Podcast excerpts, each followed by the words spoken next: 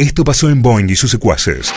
¿Qué hay? Tengo que saludar ¿A quién? ¿A quién? a quien está del otro lado, que es Grego Rosselló. Sí. Uy, un crack. un Grego, crack. te saluda Nacho, te saluda Julia, Alejo, los secuaces acá de Radio 20 Rosario. ¿Cómo andamos?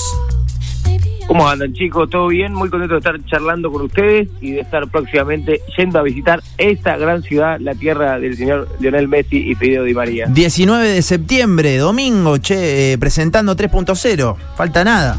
Ex- Exactamente, no falta nada, no falta nada. eh, no, no lo puedo creer, realmente no lo puedo creer. Eh, nada, de, de, de- de esta oportunidad de volver a viajar, en algún momento lo habíamos es la primera gira que hago fuera de la provincia de Buenos Aires en, en dos años, así que para mí no, Uh, no es una fecha más lejos de, así que estoy muy contento de poder visitarlos. Eh, Grego, ¿cómo te preparas para este próximo proyecto que tenemos en breve? Nada, una semanita.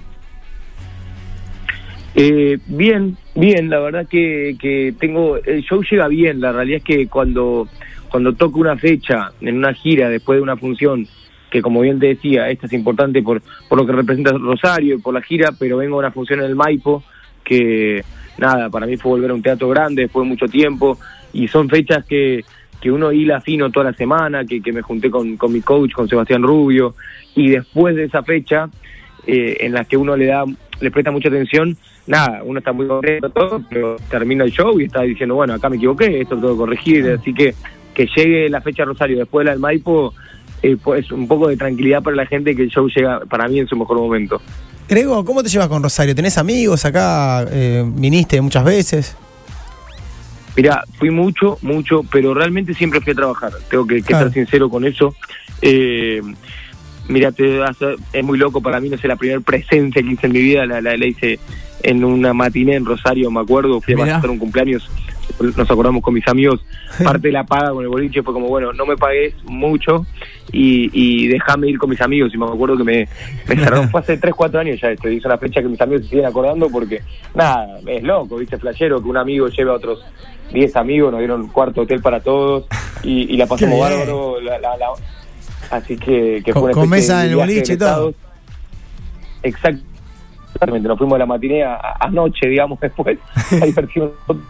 Así que, y después es un lugar donde, donde nada, hi- hice un montón de, de teatros ahí, eh, y bueno, más allá del familia, la, hablo con la hermana muy seguido, con los primos, todos viven allá, así que, nada, también Es Grego Rosselló quien está del otro lado. Se corta un poquitito. eh, a veces- por momentos hay como una, una leve interferencia. Grego, eh, ¿en qué momento entra el básquet en, en medio de toda esta vorágine? Te consulta alguien que juega al básquet acá en Rosario y que bueno, se te ve muy activo en redes, ahora con un nuevo lugar. Eh, ¿En qué momento entra todo eso mechándolo con tu otra actividad, con tus otras actividades? Sí, es raro, es raro. ¿En qué momento entra a nivel tiempos? Con muy poco tiempo. Me estoy un imagino. poco loco, pero temporalmente en mi vida, mira, de casualidad, yo creo que cuando las cosas fluyen, pues se tiene que dar de esa manera. Yo viví en Estados Unidos de pibito y cuando vos sos argentino viviendo en Estados Unidos, la gente pretende que juegues bien al fútbol y yo era malísimo, lo soy al día de la fecha. Entonces dije, en vez de estar en un lugar donde va a haber mucha expectativa sobre mí, me pongo a jugar un deporte de ellos, donde van a dar por sentado que tengo que ser el malo y por ende así jugar más tranquilo.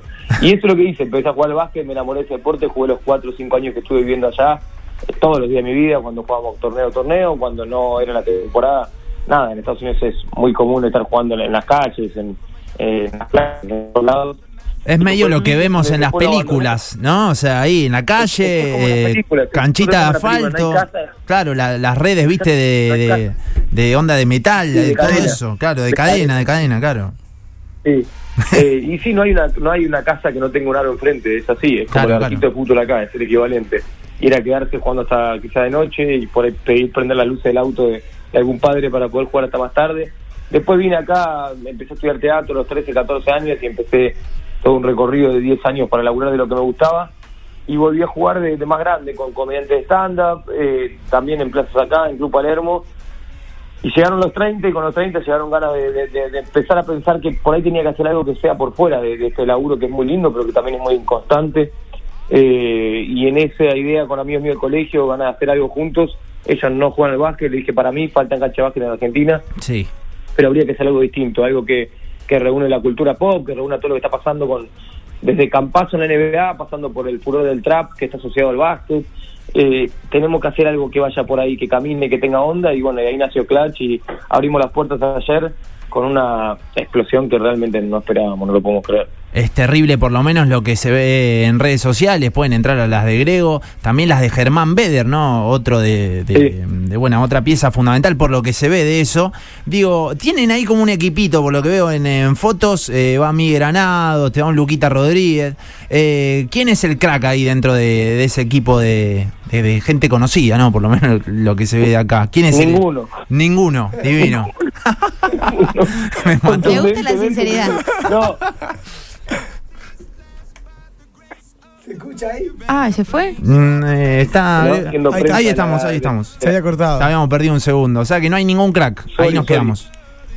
No, no, digo que no hay ningún crack. El que mejor juega para mí de los que vamos ahí es Germán Beder, pero si se quiere de, de los influencers, va a quedar feo. Pero soy un poco. Yo, pero porque soy que juego hace más tiempo, no porque juegue bien. De hecho, no juego bien. Eh, vino el otro día que me sorprendió Nico Furtado, lo calculo que lo tienen, actor Sí. reconocido Sí, sí, de sí, Netflix sí. del Marginal. Mira, Juega muy bien, Nico juega ampliamente mejor que todos nosotros. ¿de qué Marco juega? Antonio Caponi ¿De qué? también juega Perdón. mejor. Perdón que me ponga nerd, pero quiero saber de qué juega Nico Furtado, ponele. No, imagínate que no, está bien que te pongas a nerd, pero imagínate que no estamos a tu altura de nerdismo, no, no hay Bien. competición. Ah, claro, claro. Acá, acá agarran la pelota y van para adelante. Es Cada un picadito, un picadito, hermoso. Sí. Eh, ¿tira Exacto, bien o no tira pero bien? Juega muy bien en serio, ¿eh? Juega muy bien, muy bien. Me sorprendió, se mueve, se nota, es un tipo que está arduamente entrenado, eh, corre para todos lados, saltaba muy alto, eh, bueno, juega bien, juega muy bien. Se nota que ha jugado. Lucho Mellera juega muy bien, por nombrar otro comediante estando, juega muy bien. Juanpi González, Lucho, Juanpi, Marco Antonio Caponi, Nico son pibes que jugaron toda su vida. Claro. Después estamos todos los ladri que, que agarramos el furor un poco ahora eh, y que nos gusta mucho. Y, va- y vamos mejorando, ¿eh? eso te puedo asegurar. Che, eh, Grego, me quedo dando vueltas en la cabeza una frase que re- decías recién con respecto al tiempo, que cuando Nacho te preguntaba por el básquet y decís, sí, bueno, cuando puedo, juego, se me complica ahora. Quiero saber cuánto tiempo le, le dedicas realmente a los mensajes que, que te mandan en Instagram y qué relación tenés con el hater. Como que no te importa, ya es como que se te hizo un callo y te da igual, o te influye. No, yo creo que la, que la piel dura así no, no, no la tengo, ni la quiero tener nunca. A mí me, a ver, me afecta, ya entiendo que es parte de este laburo, eso seguro, entiendo que viene con esto. Eh, entonces, cuando uno se acostumbra a eso, también valora un poco más lo bueno. Digo, hay tanto, hay, hay poco tiempo para las dos cosas, realmente, para ver los mensajes lindos y para ver los malos. Si en uno, de, uno teniendo la suerte, está trabajando mucho, encima el poco tiempo que tiene, se lo dedica a los mensajes malos, y realmente es, es, es un error de mi parte. Hoy trato de no darle bola, o, o de reírme, o de divertirme, viste, como, eh, no sé, Miguel subió una foto de Clutch y hace poco vi que uno solo de 100 comentarios era malo y, y en vez de enojarme me reí, no sé qué puso, Grego, no sé qué, y le puse, sí, pero Grego tiene la cancha más linda del país, aunque te guste o no, viste, Bien. como me río y tal, Ah. lo jodo, y, y ya está, y sé que la bronca va por ahí, y listo, pero realmente eh, ahí que, que veo que, que son algunos del palo del básquet, pensá que podía venir mucho hate también por ese lado, juntando los dos temas, de que este pibe no juega o no viene. Y Claro. realmente para nada, para nada. Desde Capazo, digo, hoy nos subió una historia de Chapo Nocioni, eh, Oveja Hernández, y, y eso por nombrarte cracks, pero yendo para el, el básquet amateur, todos con buena onda, entendiendo que nosotros dedicamos tiempo, dinero que no tenemos, eh, tiempo que no tenemos, para hacer algo que a la larga el pibe viene, paga la canchita y, y se va. Pero Todo el también- estreno lo jugamos nosotros. Claro, también es algo que pasa en otras partes del mundo, que capaz que no lo tenemos tan naturalizado. Ponele, vas a un partido de NBA y te encontrás con un montón de famosos ahí, buena onda con los jugadores, y nadie se enoja. Y creo que Facu Campazo, creo que lo- los máximos referentes lo entienden a eso, y es, es recontra saludable para cualquier deporte argentino que ustedes hagan algo así, con la llegada que tienen. Sí, sí, obvio, obvio, obvio, obvio. Y, y, y con lo, lo necesario que es, ¿viste? De, de que los pibes tengan un lugar para, para no estar en cualquiera. Digo, ahora volvamos a hablar de estándar porque tengo que vender entradas, pero digo, están mirando toda la cancha, eh, hoy pagan 300 pesos, que hoy no se paga nada, 250 pesos creo que vale por persona chica, y sacás un pibe de que uno va jugando al básquet en un lugar que parece que fuera Disney. Entonces, Claro. darle valor a eso también, ¿viste? Me parece que es importante. Si después otro se quiere quedar en la gilada de, eh, ¿y este quién es? ¿O qué? O, o, ¿viste? Me da risa, uno pone, con plata uno hace lo que quiere. Y si supiera que me endeudé hasta la maceta y que, que esto no va bien, en el horno. Eh, pero bueno, está, gente va a hablar de eso seguro y parte laburo es entenderlo y no levante.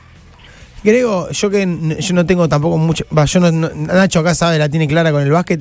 Yo no, no, no, no entiendo mucho. Con el tema de la cancha, ¿qué es lo, qué es lo más importante de la cancha de básquet? A decir, che, clave esto. ¿Qué el aro, el piso? ¿Qué onda? ¿Qué, ¿A qué apuntan a lo, lo más importante?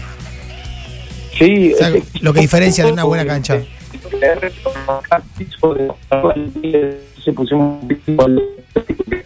Estamos con algunos problemas, Grego. Se te corta un poquitito. Eh, Sí. a ver. Me gustó mucho, se sorprendió. Los que no lo, me, estamos. Oh, se corta. Ay, se nos corta. A ver, probamos un segundo oh, más. Fa. Oh, fa. Momentos. Uh, ¿Podemos volver a llamarlo? sí, porfa. Bueno, estábamos hablando con Grego Rosselló. Grego, perdón, se nos cortó un poquito, y, pero ya estamos retomando. Ampliamente mejor por acá. Oh, sí. Ampliamente. Ay, sí. Claramente, sí. claramente. Otra, otra cosa. Otra cosa, otra Eh, cosa. Eh, no, bueno, respondiendo ahí Ah, con la eso. cancha que habían Te había preguntado. lo de la cancha, Grego, y quedó. No te escuchamos nada de lo que dijiste, se, se pagó justo ahí. No, que un poco de todo, porque lo que esté mal la gente te lo marca, digamos, ¿no? Claro. Entonces, eh, el piso, que es un piso distinto, que es una baldosa de plástico, porque el parqué es imposible y la gente le gustó mucho. Los aros, que la gente soluciones en metales, que son una gente Mar de Plata, que, que, que están muy buenos. Sí, tiene que, lamentablemente tiene que estar todo bien, no es que si, bueno, me, me- tengo, me quedo tranquilo que el tablero está bien, estoy, no, tiene que, que todo estar bien. Y agregado a eso fue todo el detalle, que es un poco la diva del lugar, que son los murales, que hicieron Maxi Baniasco y Rodri eh, que hicieron un laburo increíble, pero tenía que estar todo bien, pues si el mural está muy lindo, pero el aro es una poronga, perdón la expresión. eh, espectacular. Eh, dijo Porón. Perdón, perdón. No, está re 10 puntos, no pasa nada. Che, eh, Grego, eh, te llevo un poquito a tus comienzos. ¿Cómo se dio esto de empezar a generar contenido para las distintas plataformas y redes sociales? Mirá, va a quedar como justo por lo cual está haciendo- estamos haciendo la nota, pero la realidad es que empecé haciendo stand-up a los 23 años, 22, eh, y, y quería, quería que la gente me... No, más, ojalá, no, más chico, más chico. A los 19, 19 años, primer año de facultad estaba cuando empecé el stand-up, de hecho el primer curso lo hice en quinto año de colegio. Claro, ya van a ser 10 años, qué locura. O ya fueron, no sé, no quiero pensarlo. Eh, pero eh, quería que venga gente a darme al teatro, esa es la realidad. Me gustaba mucho lo que estaba haciendo en algunos bares donde me contrataban, donde sentía por primera vez que lo que hacía estaba bueno. Yo venía muchos años de chico, de, hacer casting, hice una peli muy chiquito, a los 13 años. Había laburado frente a cámara de muy chico, me había enamorado y había hecho 10 años frustrados de casting. Y, dije los 23 porque a los 23, 24 fue cuando pegaron los videos, pero de los 19 a los, a los 23 hice muchos shows en el under, muchísimos, donde me sentía que, que estaba bien lo que hacía, que estaba bueno, pero que faltaba público para poder dedicarme a eso, porque si no, muy lindo, pero si no hay gente yéndote a ver, es imposible vivir de esto. Y en parte eso fue que surgía YouTube, surgía Twitter, y yo sentía que tenía que mostrarme ahí para ver si podía conseguir o convencer a que la gente me venga a ver al teatro, y bueno, por suerte se vio. ¿Y cuándo fue el momento que dijiste, bueno, estoy tocando el cielo con las manos? Quizás con el Martín Fierro digital o con algún laburo en ESPN o en Casi Ángeles. ¿En qué momento dijiste, bueno, finalmente estoy disfrutando y puedo vivir de, lo que me apasiona? No, yo creo que es, es medio cursi, pero creo que esto fue, sí, 2000... eh, no quiero no quiero errarle al año, no, no lo voy a decir porque lo voy a errar, pero el primer teatro que estábamos haciendo con Gonzo Bizán, eh, hacíamos un show que se llamaba Like Brothers y volanteábamos, íbamos al Paseo de la Plaza a volantear todos los shows, como hacíamos hace años. Empezaba yo con los videos, ahí, ahí está, sí, por el año 2015 se empiezan a viralizar mis videos y un día vamos a la boletería, llegamos dos horas antes, agarramos los volantes, eh, porque no era negocio pagarle a volanteros, porque la entrada era muy barata, y vienen a decirme, Grego, está lleno el show. Digo, ¿cómo puede estar lleno el show si no empezamos a volantear? O sea, Grego, no sé, vos lo pusiste Claro. Grego, yo me. voy- ¿Se cortó? Sí, Ay, no, ahí está, ahí está. no. Grego, yo voy a ir por el lado del, del cholulismo, pero futbolero en este caso. Eh, te seguía Messi, creo que te sigue todavía, que, que le gustaba el contenido que generabas vos. Y también eh, recordar aquel momento con Cristiano Ronaldo, cuando lo encaraste para, para sacarte una selfie y medio que se negó. ¿Cómo fueron, cómo son esas dos cuestiones con esas dos figuras de- del fútbol mundial? No, hermoso, hermoso, sí, soñado. Digo, hay veces que pasa, ha pasado un tiempo, lo de Cristiano fue en el 2018 y por ahí pasaron un par de años y uno hasta se olvida. Y digo, ah, fui yo el que le pasó eso. Primero el lujo de viajar a una final de Champions, tuve el gusto de hacerlo dos años seguidos, de hacer campo de juego, de colarme en realidad en el campo de juego, como, como lo dice, terminar al lado de una figura como es él y, y comerme el codazo, que, que- que fue más divertido que si me hubiera dado la selfie, la verdad. Porque para generar contenido siempre está bueno que, que suceda algo malo, por decirlo de una manera. Y sí, te puedo asegurar que tiene el codo más firme y más eh, fibroso que vi en mi vida, porque realmente están pegados con un poste de aluminio. Me sacó como si fuera una mosca y cuando veo que mi productor estaba tomando la imagen, no lo podía creer porque yo lo había perdido a mi productor. Voy y le digo, boludo, no sabés lo que me acaba de pasar. Me empujó Cristiano a la mierda y me dice, ¿eras vos? Yo lo estaba filmando, vi que se sacó un tipo encima. No. Digo, por favor, miremos el video y estaba grabado. Y bueno, ese video cada vez que lo subo vuelve a tener arriba un millón de visitas, lo he subido. Es un hit. Es un video que, que acumulado debe tener más de 10 palos de reproducción. Un, un delirio lo han subido acá, en, en España, en Inglaterra, en todas partes, en todas partes. Qué lo amo a Cristiano igual, ¿eh? Cuenta, lo amo ahora. Lo amo Es igual. medio gruñón, es medio gruñón, hay que decirlo. Sí, sí, sí, lo es, lo es un poco. Bueno, estamos hablando con Grego Rosselló. Se presenta con 3.0 el domingo 19 de septiembre. ¿Qué podemos esperar, eh, Grego, de, de- de todo eso? Eh, de lo que Este se es el show viene. más sincero de todos los que hice, ¿no? Eh, un poco es un show que se llama 3.0 porque es mi tercer show. Hice varios en mi vida, pero tercero a nivel, digo, masivo. Hay uno en Flow, el otro se vendió a Netflix por suerte y este sería el tercero. eh, que probablemente más adelante eh, lo suba a YouTube porque me estoy afianzando en esa plataforma ahora. Eh, y es un show que, que nada, como dice el nombre, 3.0 son mis 30 años, una crisis que estoy atravesando, en, en- viste, atravesé la pandemia, ponerme de novio, separarme, que me rompan la nariz, implantarme pelo, eh, me pasaron muchísimas cosas que parecían para un show, todas en 3-4 meses.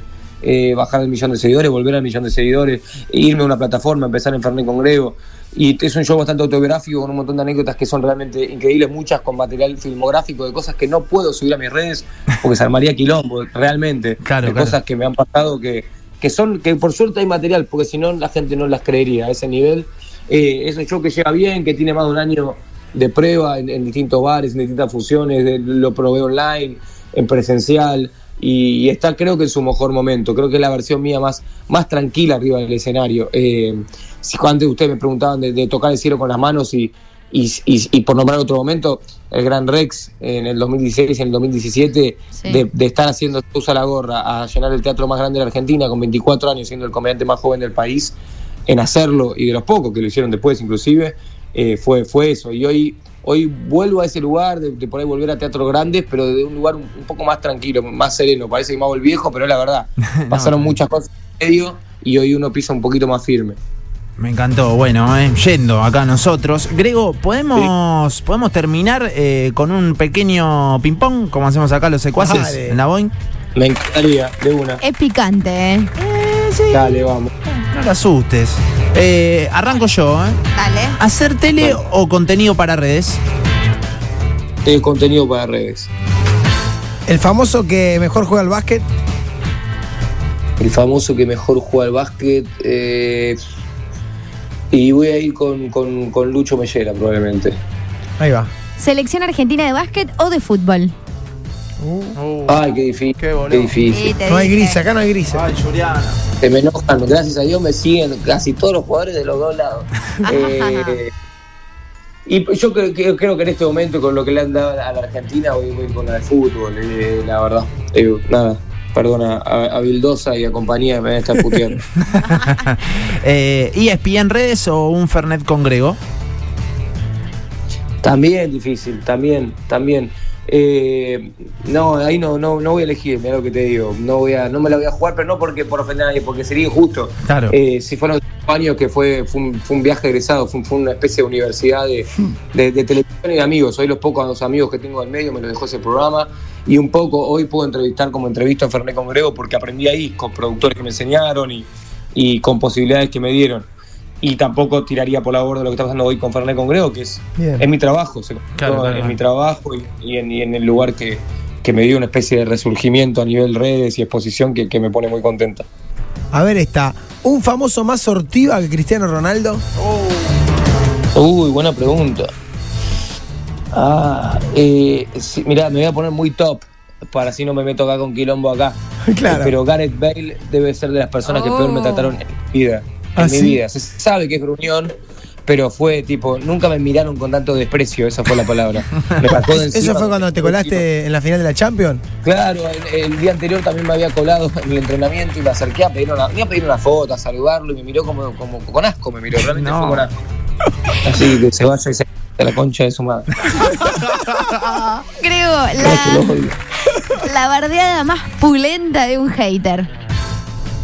Y creo que la mejor que me pasó y me, me- me reí fue cuando me hice el picante barriendo los hinchas de boca con la final de Madrid y me respondieron, la, porque puse la copa más importante la ganó River y me pusieron la copa más importante la ganó Guido Pela, jodiéndome con que, Oh. bueno, fue el siguiente novio de mi ex pareja.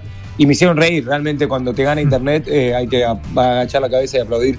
Estuvieron bien, fue, fue gracioso. Y el otro meme divertido fue una vez, una foto que tengo con Dua Lipa también, que ella está como con cara de asco y yo estoy con el celu. Y el, el meme decía Grego mostrándole un video suyo a Dua Lipa. Y dije, yo también me regalo solo, la puta madre.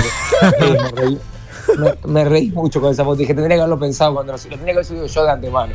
Pero bueno, sí, sí. Aprendí a reírme. Terrible. Eh, últimas tres, eh, Grego. Te pregunto, ¿Yudica o Marconi?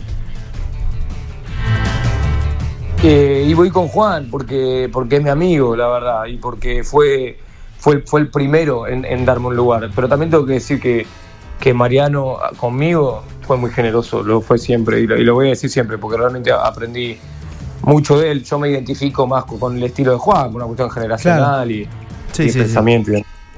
¿Jugar en el equipo de Muñeco Gallardo o tener la melena de Mariano Martínez? No, no, le hago todos los implantes que sean necesarios para jugar en el equipo de, de Muñeco Gallardo, no tengo ningún problema.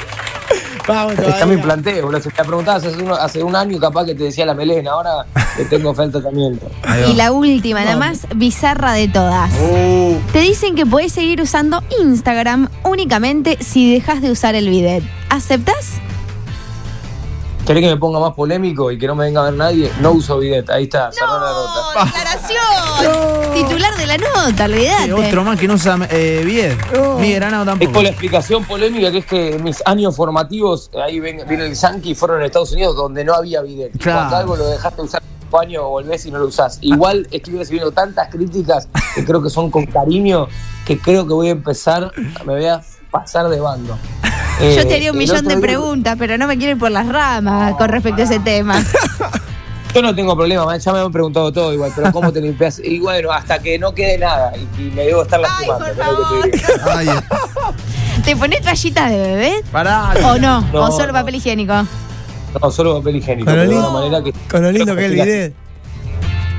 No, el El- otro el día otro- tuve que. eh, estaba falto, de, miren cómo me abro, no tengo ningún problema. Falto de papel en mi nuevo hogar porque me acabo de mudar.